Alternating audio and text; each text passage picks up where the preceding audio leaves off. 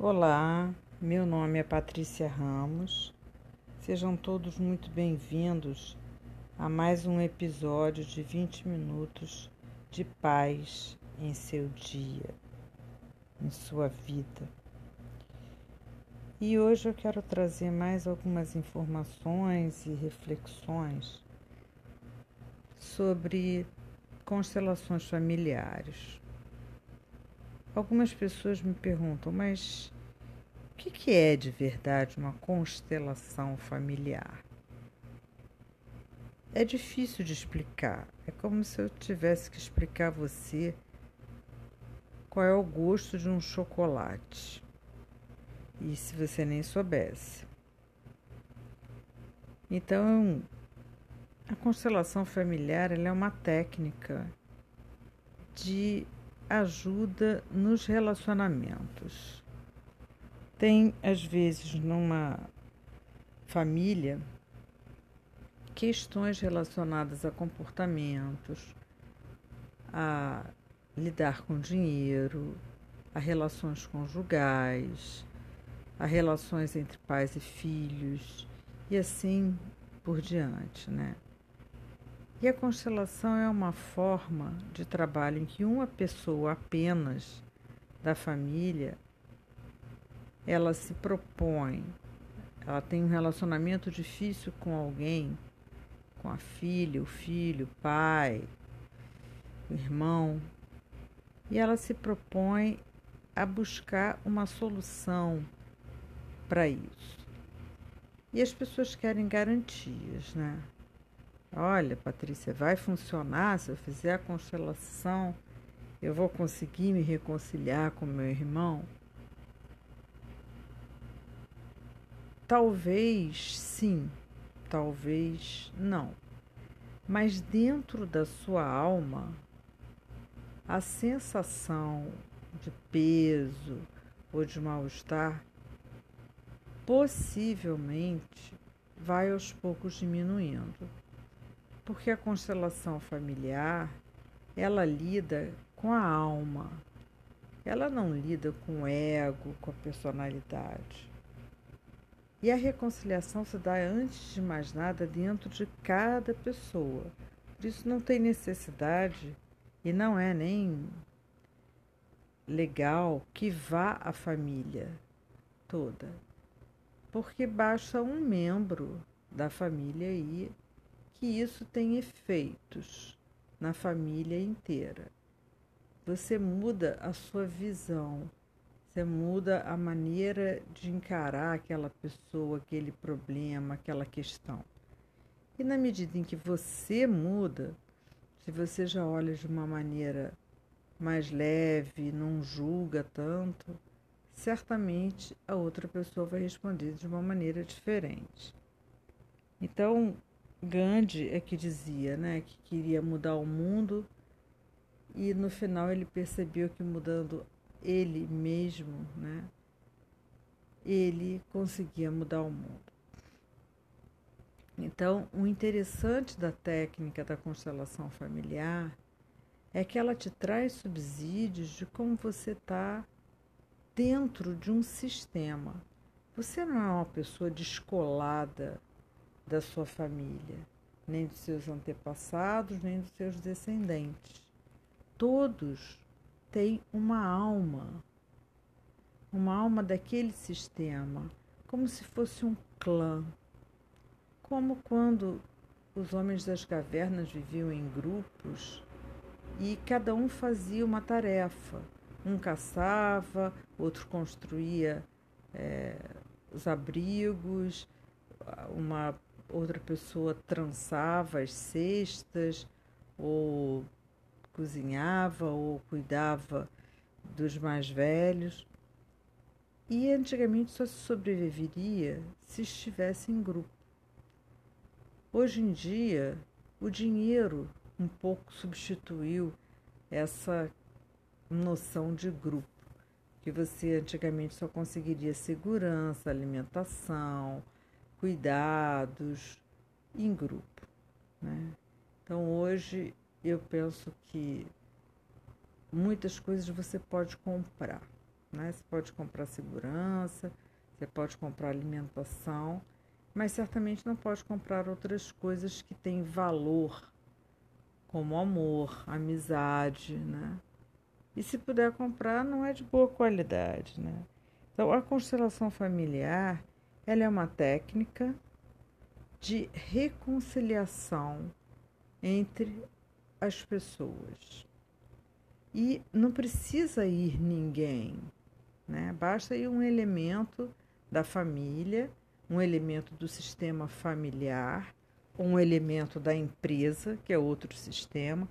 Todas as relações que nós temos grupais são sistêmicas. Então, quando uma peça está bem, ela carrega as outras peças a estarem bem. É como se você pudesse imaginar um sistema como um computador. Se todos os elementos de um computador estão funcionando bem, ele vai funcionar bem. Agora, se você retirar um dos elementos, ele não vai funcionar. Ou se ele estiver meio quebrado, com defeito. Então, assim acontece também nos sistemas familiares empresariais. Né? Então, quando a pessoa faz uma constelação familiar, é como se ela tivesse uma luz, um esclarecimento, né, sobre aquilo, uma clareza maior, sobre aquilo que não está indo bem. E a alma dela recebe aquela informação e vai processando né? Como um bolo que você coloca no forno e ele vai hum, é, pegando os elementos, a farinha, o ovo e as outras coisas que foram colocadas e vai pouco a pouco na temperatura adequada, ele vai chegando à sua consistência de bolo. Então, quando se faz uma constelação familiar só precisa um membro da família, aquela pessoa que está sentindo o mal-estar, que está sentindo que está repetindo um padrão. As famílias repetem padrões. Você observa na sua e nas famílias das pessoas à sua volta que existem padrões de lidar com dinheiro, de lidar com bebida, de lidar com comida, é, tem famílias que são muito falantes, outras são mais quietas. Tem famílias que prezam muito estudo, ter um PhD, outros prezam mais rezar e ir para a igreja, seja lá qual for. Então, são os valores e comportamentos familiares. E quando existe uma dissintonia entre esses valores, alguém né, é excluído, alguém é julgado e acaba sendo muitas vezes sentenciado pelo grupo, né? Ah, fulaninho é maluco, não vou mais falar com ele, não chama ele para mais nada. E exclui aquela pessoa. E a gente tem essa alma familiar. É como se fosse uma alma reguladora do grupo que ela tem um lema apenas: ninguém pode ser excluído. Ela zela pelo pertencimento de todas as pessoas, que é a primeira lei dos relacionamentos, pertencimento. Todos que entraram naquele círculo familiar, seja por um dia, um minuto, 120 anos, pertencem. A segunda lei é a hierarquia, que eu já falei num outro áudio. Quem veio primeiro tem preferência, tem precedência. Então, entre cuidar de um amigo e cuidar da sua mãe ou do seu pai, você vai dar preferência a cuidar seu pai. Né? E a terceira lei, a lei do equilíbrio, né? Eu escuto muitas pessoas no meu consultório dizendo: ah, eu dei a ele ou a ela tudo e aí ele foi embora. Claro, se você der tudo, ele ou ela vai embora, porque se torna devedor. Não se pode dar tudo, tem que haver um equilíbrio. Um dá um pouco, o outro tem vontade de retribuir. Aí o outro retribui também. Então, um e outro vão formando uma gangorra, né? Quando um está lá em cima, sabe que vai descer. Aí o outro que está lá embaixo sabe que vai subir. Então, nisso, o relacionamento vai atingindo vários patamares de equilíbrio. E o que, que acontece? Muitas vezes a gente percebe que existem desequilíbrios né? na maneira de lidar com dinheiro, na maneira de lidar com bebida, na maneira de lidar com comida, ou vários, vários assuntos você pode pensar na sua família e ver o que, que se repete e como quebrar essa repetição de forma respeitosa, sem julgar ninguém. Ai, você é maluco, não falo mais com você, você está excluído. Se você exclui alguém, existe essa consciência maior que zela pelos grupos familiares que tem um lema, né? E esse lema é ninguém sai. Ninguém pode ser excluído. Todos têm que ter um lugar no nosso coração. E a gente não tem o direito de julgar as pessoas. Então, quando se faz uma constelação familiar, ninguém nem precisa ficar sabendo, porque existe uma reverberação, que é um, uma coisa que um Rupert Sheldrake inventou, descobriu, que é o campo morfogenético, que é como se um ato de um membro da família repercutisse em todos os outros membros da família, como se fosse uma, um mar, né? onde tem uma marola que vai pegando todo mundo. E quando se descobre como reverter esse comportamento, aí existem técnicas muito tranquilas, até extremamente simples, de, de reverter, de reincluir aquela pessoa que foi julgada porque pratica uma religião ou casou com alguém é, de uma outra raça ou fez alguma coisa que não foi aprovada e essa pessoa pode ser novamente incluída com amor, né? assim, com é, é piegas falando assim, né? Pode parecer até, mas não é não. Funciona.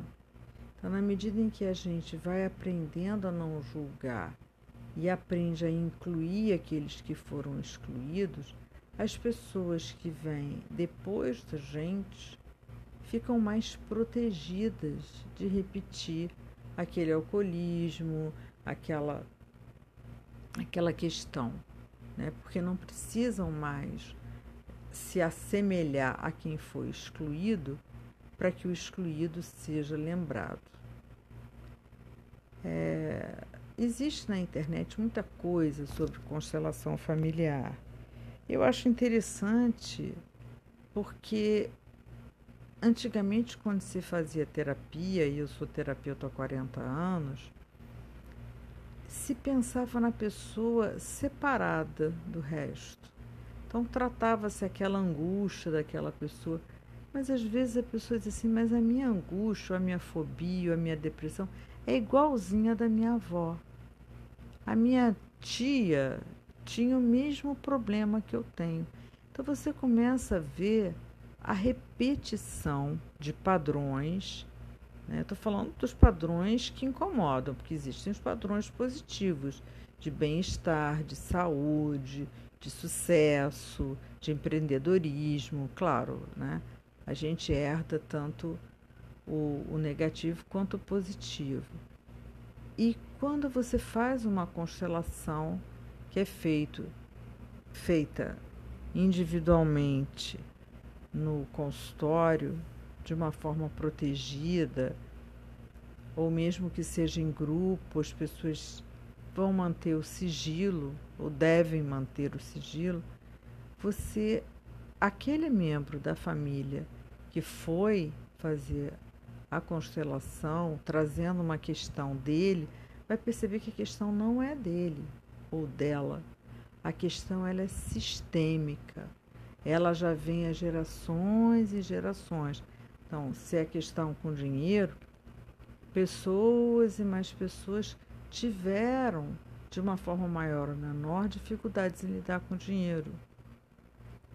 E quando você começa a fazer as técnicas de, de reconciliação ou de amen, que amenizam o problema e até algumas vezes curam o problema, isso repercute para trás, para todos os seus antepassados e para frente, para os seus descendentes. Eu não estou pedindo para você acreditar, eu só estou te propondo uma reflexão sobre isso. Eu tenho estudado isso diariamente. É, e é interessante quando você pensa que você, de forma alguma, você não você não está só. Você faz parte de uma grande rede. Né? Somos todos um é muito verdadeiro. E na família é verdadeiro também. Então, as dificuldades que hoje você passa, outras pessoas já passaram. E elas tiveram que passar por muita coisa para nos entregarem a vida, que é o nosso bem maior, né? Sem a vida, nada poderíamos fazer. Então eu te convido a refletir aqui comigo e fazer um pequeno exercício de imaginar seu pai e a sua mãe, mesmo que eles já não estejam aqui, mesmo que tenham morrido, mesmo que você não os conheça, mesmo que você tenha sido uma pessoa adotada, não importa. Tem um pai e uma mãe. E que você possa olhar para eles como se eles estivessem em pé na sua frente. Olha primeiro a mãe, Imagina que você pode olhar profundamente nos olhos dela. Que você faz uma pequena reverência encostando o queixo no peito e dizendo: Obrigada, mamãe, pela vida. Você não está pensando na mulher, está pensando na mãe naquela que te deu a vida. Obrigada pela vida que eu recebi. E às vezes essa vida foi cara, foi difícil. E você vai aceitar esse destino. Assim como foi. Da mesma forma, olhar para o seu pai, olhar nos olhos dele e dizer: Obrigada, papai, pela vida que recebi de você. Da mesma forma, faço uma pequena reverência, encostando o queixo no peito, como se você homenageasse as pessoas que te deram a vida. Como ele foi como homem e ela como mulher, nesse momento não importa. Como foram com pai e mãe, dando a vida, é o que importa. Se não fossem eles, você não estaria aqui. E ter essa gratidão é uma coisa muito boa. Isso acalma a alma isso traz um respeito à vida. Então, por hoje, nosso papo vai terminando por aqui. Espero que eu tenha passado mais alguns conceitos para você e que você possa reverenciar, né, quem te deu a vida e se sentir bem, sentir uma inteireza maior. Então, muito obrigada pela sua companhia e até o nosso próximo encontro. Eu me chamo Patrícia Ramos. Obrigada.